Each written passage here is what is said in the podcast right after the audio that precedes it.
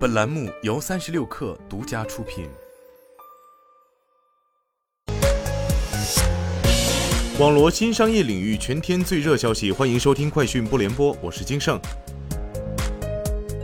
去哪儿数据显示，临近十一国庆期间飞往三亚的国内航线机票预订量增幅明显。九月二十七号，预订量较一周前增长五倍，机票平均支付价格超过八百元，同比二零二一年十一期间下降百分之十五。从酒店预订量来看，近一周以来，酒店预订间夜量涨幅明显，达到一周前的四倍。截至今天，十一期间三亚酒店平均支付价格达到九百元，与二零二一年同期相同。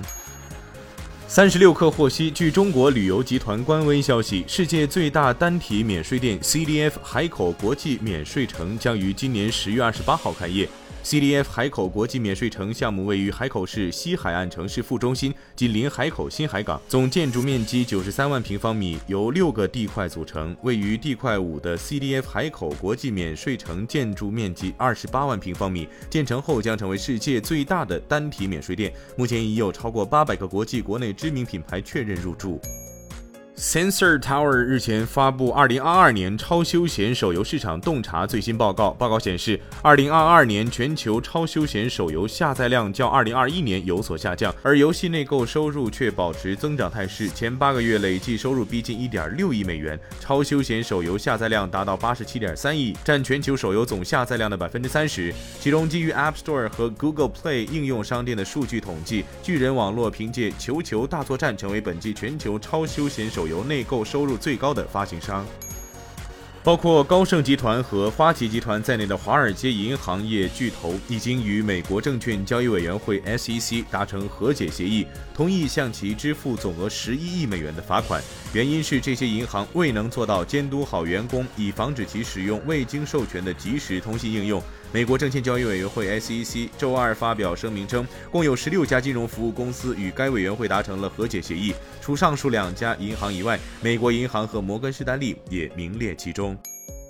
据报道，东南亚网约车和快递服务巨头 Grab 估值为一百零八亿美元。该公司表示，尽管在经济衰退担忧加剧和通胀上升的背景下，增长放缓，但到二零二四年，这家已有十年历史的公司将实现盈利。Grab 试图向投资者保证，该公司拥有六十亿美元的现金和流动资产，目前状况良好。该公司预计，今年下半年经调整后的亏损将收窄至三点八亿美元，而上半年该数字为五点二亿美元。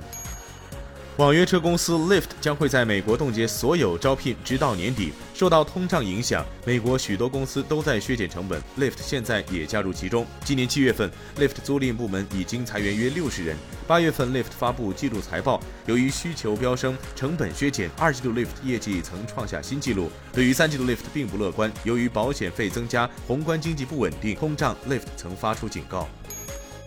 苹果美股盘前跌百分之二点三。报道称，由于需求不及预期，苹果将取消今年 iPhone 十四系列增产计划。